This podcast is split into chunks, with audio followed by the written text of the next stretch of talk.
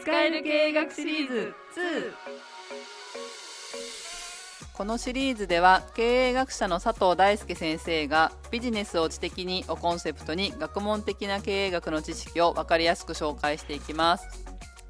皆さんお疲れ様です。佐藤大輔です。国枝です。今川です。よろしくお願いします、はいよろしくお願いします。先生、はい。今日ははい。組織認識論のお話に入っていくっていうことなんですけれども、はい前回まで組織学習っていうテーマを少し長めにね何回かに分けてお話をしてきたと思うんですけど、はい。組織学習覚えてらっしゃるでしょうか？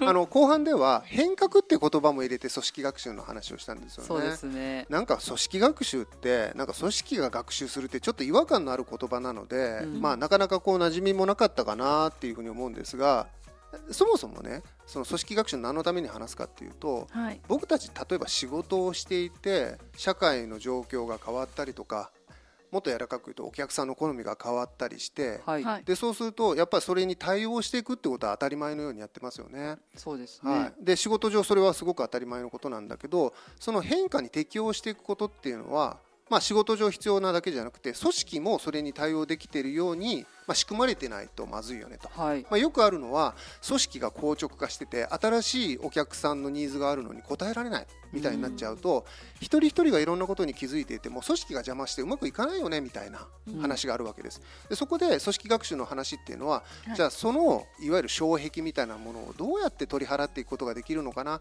組織が環境に対して学習をして新しい組織に生まれ変わっていくためにはどうしたらいいかなってことについて話をしてたわけですよね。はい、はいこの話って今も申し上げたようにいわば変わっていくこと。うん。つまり変革が大事だよねって大前提に載ってると思うんです。はい。でこの変革って、まあ、皆さんもご存知だと思うんですがやっぱり今のビジネスとか経営とかそういうことを語る上でやっぱこう避けることができなくってはい、単なる変化と変革の違いって大きいじゃないですか、そうですね、うんはい、どんな世の中でも変わらないものはないんだけど変革っていうとうん。もっと劇的な大きな変化を意味する印象がありません？あります、まさにそういった変革が大事なんだよっていうことなんです。僕がいつも言うように例えば携帯の機種変しにくいよねとかお客さんって新しいものを求めてるよねとか、つまりちょっと変わったぐらいでは買い物をしなくなっているのでうん。だからこそ全く新しい画期的な商品とか製品とかサービスコンテンツこういうものを求めているでそうするとそういうことを生み出せるようになるためには組織も変革に対応できなければならないってことなんですよね。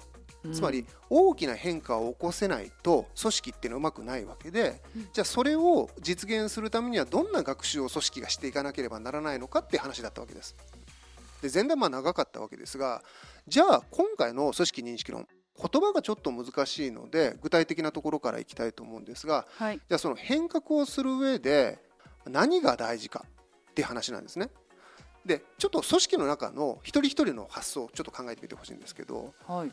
どうやったらあのゼロベースで結構なんですけど組織の中の人々は変われるでしょうか？皆さん働いていてね例えばお二人ともそうなんですけど、仕事場でやっぱ新しいことに対して例えば拒否反応とか、うん。はい。うまく対応できないとか、まあ、場合によってスルーしちゃううん。みたいなことってあると思うんですけどそれって当たり前ですけど誰かですよね。つまり人がそういうことをやってますよね。はい、うん。さて問題です、はい。簡単に言うとその人が変化に敏感でそれを取り入れて新しいことやろうぜというふうに言ってくれればうん。組織変わるんだけどはい。それをなかなか言ってくれない。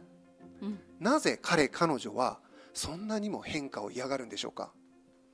その人の気持ちになって考えてみましょうって話なんですがなんででしょうねまず仕事が増える感じがしちゃうのかなと思います。うん。余計なことすると仕事が増えちゃうし面倒くさいなとはい、確かにそれありそうですね、うん。う んすぐ理解できますね。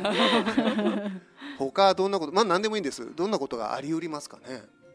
今までのやり方でうまくいってるので新しいことが必要だと思えない。そうですよね。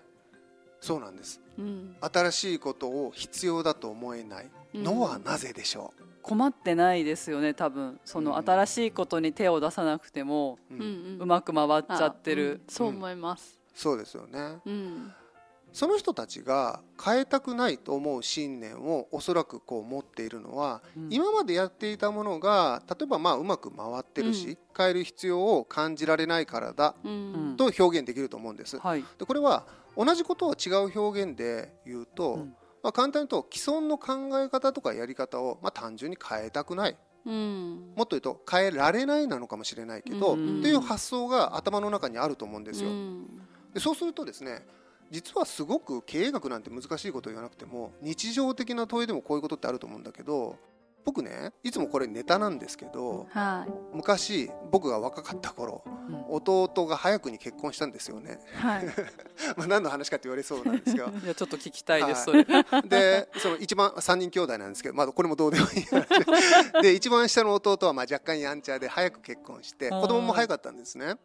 男の子2人いてもう今大学生ぐらいになってますけど、うん。でその男の子2人と、まあ、うちキャンプが好きなので夏場僕実家に独身の頃ですけど帰ったりすると家族でキャンプ行ってで子供が小さかったりすると一緒に行ってたんですよね、はい。で僕にとっては甥っ子です。はい。で奥さんと一緒に弟も一緒にで3人兄弟揃ってですね、まあ、78人9人10人かな。結構な大所帯で行ってたんですよねで泊まりがけで行ってたりするんだけどある時その木にブランコがぶら下がってたんですね。あはい。結構いい感じじゃないですか、はいはい。そのキャンプ場でブランコが枝から伸びてるみたいなやつですね、でこれ子供がすごい楽しそうからやりたいっていうので、うんはい。まあ、後ろから押してやるよって言っておじさんが押してあげるっていう感じでどんどんどんどんこう押していたと。はい。でそうすると弟の奥さんがですね「お兄さんやめてください」っていうふうにこう言うんですよね。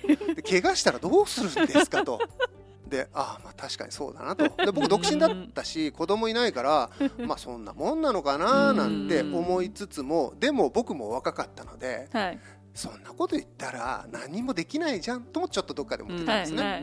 で僕自身男3人兄弟だったのでもうやりたい放題だったわけです。そうそうそう男の子がやんちゃなのは当然だし はい。たとえブランコからひっくり返って落ちようが、まあ、死にはしないよねと、まあ、擦り傷ぐらいは作るだろうけど、っていう思いでガンガン押してたのでまあ、お母さんからするとそんなに押して大丈夫？ってい う、まあ、そういうふうにこう見えてたんですよね。でこれはまあどっちも正しいっていうか あの奥さんが言ってることが今思えば正しいなと思いつつもでも僕が言ってることもやっぱそんなに間違ってるとも思えなかったんですよね。はいでこれ何を言いたいかっていうと変革とか変化を起こす時ってよく似た心理があるんじゃないかなと思うんです。うんつまり僕が正しいと思ってることとあなたが正しいと思ってること、それぞれどっちも正しいと思えるんです。あそうするといやあんたの言ってること分かると。新しいこと起こったからこういうふうに変えていった方がいいよねっていうふうに言うんだけどうん。それやらなくてもうまくいくっていう私の意見も正しくあない、うんってなっちゃうんですよ。でそうすると間違ってたら論破されちゃうわけだから飲み込まざるを得ないんだけど、うんはい。間違ってなかったらうん。飲み込む必要ないんですよ。うん。でそうすると新しい変化が起こったからといってそれ学習してねやり方を変えなきゃなんないなんてことを飲み込むことはいろんな意味で避けたいんですよ。うん。例えばそれさっきのあのご意見にもありましたけどリスクあるじゃんと。うん。それ失敗したらどうするのとか。はい。今うまくいってるやり方捨ててそれもリスクじゃんと。うん。はい。んそうするとやらない理由も正しいんです。しかもたくさんあるんです。そうですね。そうするとこの問題って実は単純化すると人と人との理解の対立なんですよ。うん。つまりある人が変化に気づいていてつまり私たちのような人が例えば気づいていたとしてはい。それに気づけない人たちをどう説得するかって話なんですね。はい。うんでなんで説得しなければならないかというとどちらも正しいからなんです。うん。絶対的な正義が決まっていれば正義の方を受け入れるしかないっていう単純な話なんだけど、はい。世の中はもっと複雑でどっちも正しいって場合があるんですよ。はい。でそのどっちも正しいっていう状況の中でどっちかがその意見を飲み込んでもらうためには説得しなければならないです、つまり、うん。どうやって相手を理解させるかっていう問題にこの問題は落ち着くんですね。はい。うんじゃあ相手を理解させてつまり説得すれば相手はあ変化必要なんだ。分かった。じゃあそのやり方でやっていきましょうとなるわけで、はい。こうなると組織学習が回り出すはずなんですよ、うん。つまり組織学習でポイントの一つは最初の段階でその人が理解してくれないから広まらないとか、はやらせてもらえないとかそういうことになるわけですね。はい。じゃあこれを超えるためには相手を理解させればいいって話なのでここ超えれば結構いい感じなんですよ。うん。さてではどうやったらその変革に向けてね一番最初第一歩目として目の前の変わらない方がいいよっていう人を説得することができるか。さっきの僕の弟の話に戻しますけど、弟の奥さんはそんなに押したら怪我するじゃないですかとうん。いうふうに思ってるわけです、うん。もうちょっとちゃんと言うと怪我してるんですよとうちの息子。この間ね公園でむちゃくちゃ走ってたら実際こけてね すりむいて病院行ったんですと、うん。でこんなことがあるから私はあんまり押さないでって言ってるんです。あ、まあ、そんなこと言われてませんけどね、うんうん。例えば。ででも彼女は多分おそらくそう思ってるんです、しかも私もともといつも話するんだけど近所のお友達のね子供さんはもっと大怪我しちゃって救急車で運ばれたんです子供って何するかわからないですよね。っていつも私たち言ってるんですよ。っていう風なものもあるかもしれない。うん。はい。こうなるとお母さんからすると僕の言ってることってめっちゃ傍着無事に聞こえると思いません？何むちゃくちゃやってくれてるんだと、はい。ね、自分の子供をね安全を守るためにそういうことを日頃から意識してるのに突然お兄さんむちゃくちゃ押さないでくださいと。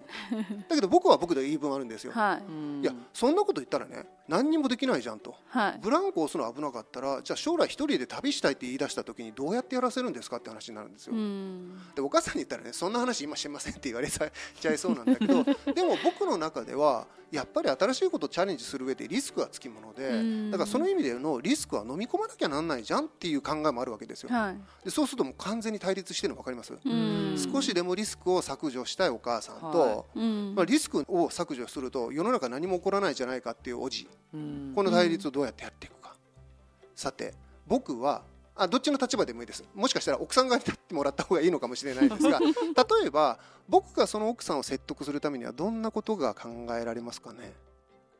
どうやったらお母さんを説得できるでしょうか？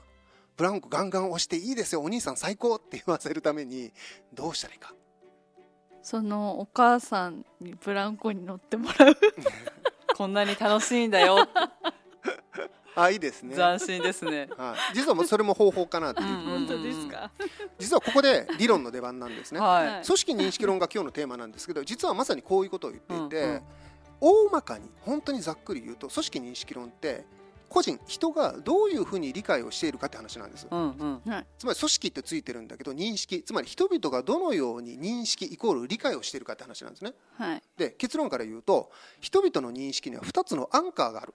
これが結論なんです、はいアンカーっていうのは日本語で言うと怒りですね。はい。つまり船ってふらふらふらふらしないように怒りを下ろすじゃないですか、うん。はい。海底にね重い怒りを下ろしてふらふらしないようにするじゃないですか。あの怒りですね。アンカーのことなんですが実は人の理解も理解という、まあ、船を安定させるために実は2つの怒りを下ろしていてこの2つの怒りのおかげでふらふら変わらないようにできているんじゃないかって仮説なんです。うん。じゃあその怒り何ですかっていうことなんだけど怒りは2つあります。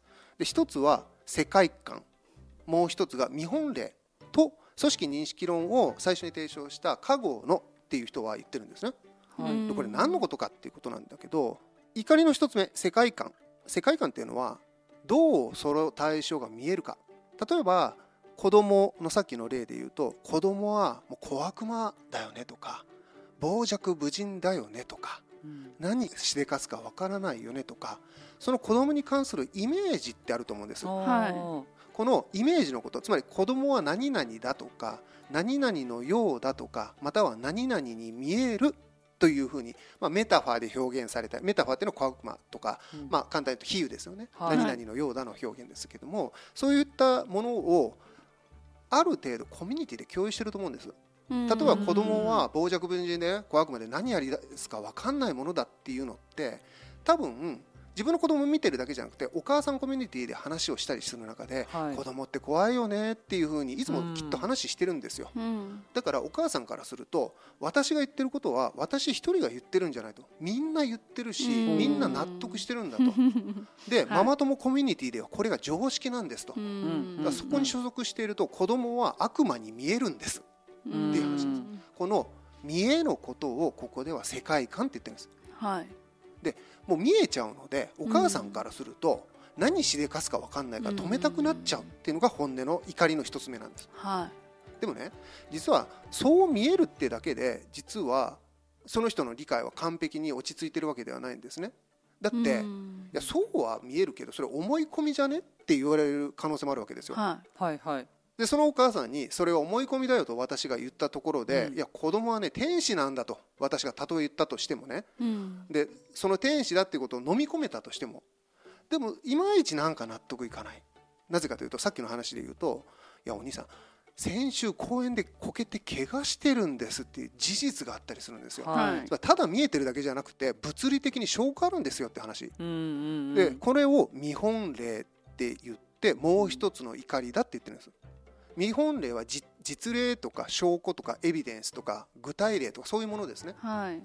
つまり何を言ってくる言いたいかというと僕たちが理解している時ってそれがそのように見えているという世界観を共有していてそれがいわば常識だから正しいと信じている部分が一つの怒り。はい。もう一つはただただそれをコミュニティで共有されていて飲み込んでるだけじゃなくて物理的に証拠があるからやっぱり正しいんだという見本例としての怒りこの2つの怒りによって強固に支えられてるんですよ。うん。証拠もあるし実際そう見えちゃってるんです。そしたらもう揺るがないですよね。子供は絶対に走らせちゃダメな存在にしか見えないんです。うん。ところがお母さんにはこう見えてるんだけど僕にはそう見えてないんですよ、はい。子供は世界観でいうと僕から言うと小悪魔ではなくて天使に見えてるんです。うん。何やっても可愛いし何やっても大した怪我してないよ軽いからって見えてるんですうよ、でこの見えはもう対立で終わっちゃいますよね。はい。だから僕が彼女を説得する時にはおそらく証拠出さないとダメです。うん。だからね実際走っても怪我しないじゃないかと。うん。いうふうなことを言わなきゃなんないわけでこれが見本例になるわけですね。つまり僕たちが相手を説得する時に何が必要かって話なんですこれ相手を説得する時には子供は天使ですよねっていう見栄を言うだけだと宗教っぽくなっちゃうんですよ。うんはいあの人は教祖だよねっていうのと一緒なんです。はい。うん。なんだけどあの人は神様だよねっていうのは簡単なんだけど証拠はどうだっていうと証拠は出せないわけですはい。だから普通僕たちは変な宗教にはまらないわけです。うん。なぜならば世界観がいかに正しいっぽかったとしても、うんうん。見本例証拠がないとやっぱりそれ間違ってるっていうふうはい。に冷静に判断できるかうら、んうんなので見本例をしっかり出してあげることも大事っていうことになるわけですね、ううん。んこの知見を考えれば何を言えるかっていうと相手が理解しているのが世界観と見本例ならば今その理解を支えている世界観と見本例を一回引き上げればいいって話になるわけですね、うん。うんで引き上げて別の怒りをもう一回下ろしてあげれば新しい理解をすることができる。ううんんこれが理屈上というか理論上組織認識論に基づけば相手を説得する方法ということになるんですね。うん。だからさっきの話で言うとお母さんは小悪魔に見えてる。で私から見ると天使に見えているっていうのをいや小悪魔じゃないよ。天使だよっていうふうに説得していかなければならない。うん。さてではまずその世界観を変えるためにお母さんがどうやったら今まで悪魔に見えてたものを天使に見せることができるでしょうか今まで悪魔に見えてたものがどうやったらある日から天使に見えると思います？僕はどうやって彼女をそうやって説得することができるでしょう？見栄を変えるんです。今までそう見えてたものを違うように見えるためにはどうしたらいいと思います？美味しくないと思ってた食べ物を食べて、うん。え美味しいじゃんっていうのもそっちも見本例ですかね。ね。具体的な証拠がある。そうですよね。世界観ってもう周りの人にささやかれるぐらいしか。難しいですよね。あアイドルのコンサートに連れて行かれるとか、うん。それも見本例そうですね。物理的な証拠があるような感じがしますよね。それも証拠になっちゃうのか。例えば今のアイドルの話に無理くりつなげるとするならば、い、やーあのアイドル全然可愛くないよねって思っている A さんがいたとして、はい。ら全然可愛くないし好きじゃないんだというふうに見えている。つまり可愛くなく見えているアイドルがいたとします、はいで彼にとってそのアイドルが可愛く見えるようになるためにはどうするか、実際ねあの連れていくってこともあると思うんですよ。で連れていくこと自体は間違いではないと思うんだけど、うん。連れて行った結果可愛く見えることがあるとするならばうん。どうしてでしょうね、周りの人がめちゃめちゃ熱狂してるとか、ああいいラインですね、はい、連れて行かなかったとしても周りがそのアイドルのファンだらけでね。あの人可愛いよねみたいな。そうですよね。つまり新しいコミュニティに所属することが大事だって話なんです。根拠ないんです。なんだ。だって根拠ないじゃないですか。だって可愛くなく見えてたものが可愛くなるわけだからそんなもん根拠なんか全くなくって。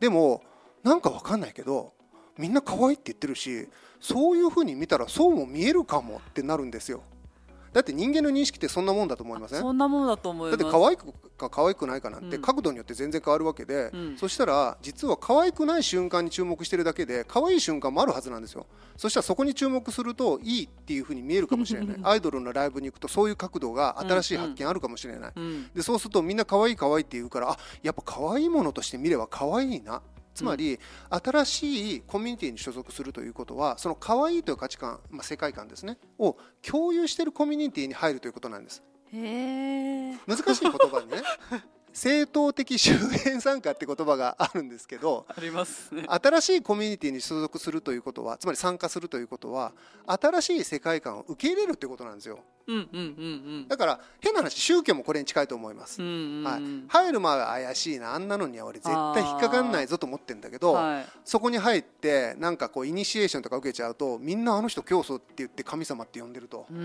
うん。あそうなのかなと、うん。神と思ってみたら神に見えてきたみたいな話なんですよ。あ新興宗教とかカルトの難しさはここにあってつまりそうも見えるという瞬間はいくらでも見つけることができる、はいでもそれを促すのはコミュニティだってことなんです。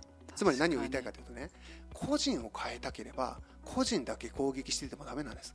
その人が所属しているコミュニティを変えないとダメなんですよ、なるほど。すごい労力だな。はい、だからその人の考えを変えなきゃなんないとか問題を抱えた人の見え方ものの見え方を変えるためには何かこう抜け出すためにはコミュニティ変えるって取り組みって結構多くありません？うん。例えば薬物を乱用しちゃってる人たちがそういうコミュニティから抜け出してうん。全く違うコミュニティに参加することによってもうやるのやめようって思えるってい。うこと同じことなんですよね。薬物がすごくいいものでやっても大丈夫なものからあれはやばいよっていうコミュニティに入ってしまうとやっぱりこれやばいんじゃんっていうふうに気づいてしまうっていうことつまりそのような世界観を変えるというのはコミュニティを変えるということと同義だっていうふうに言える。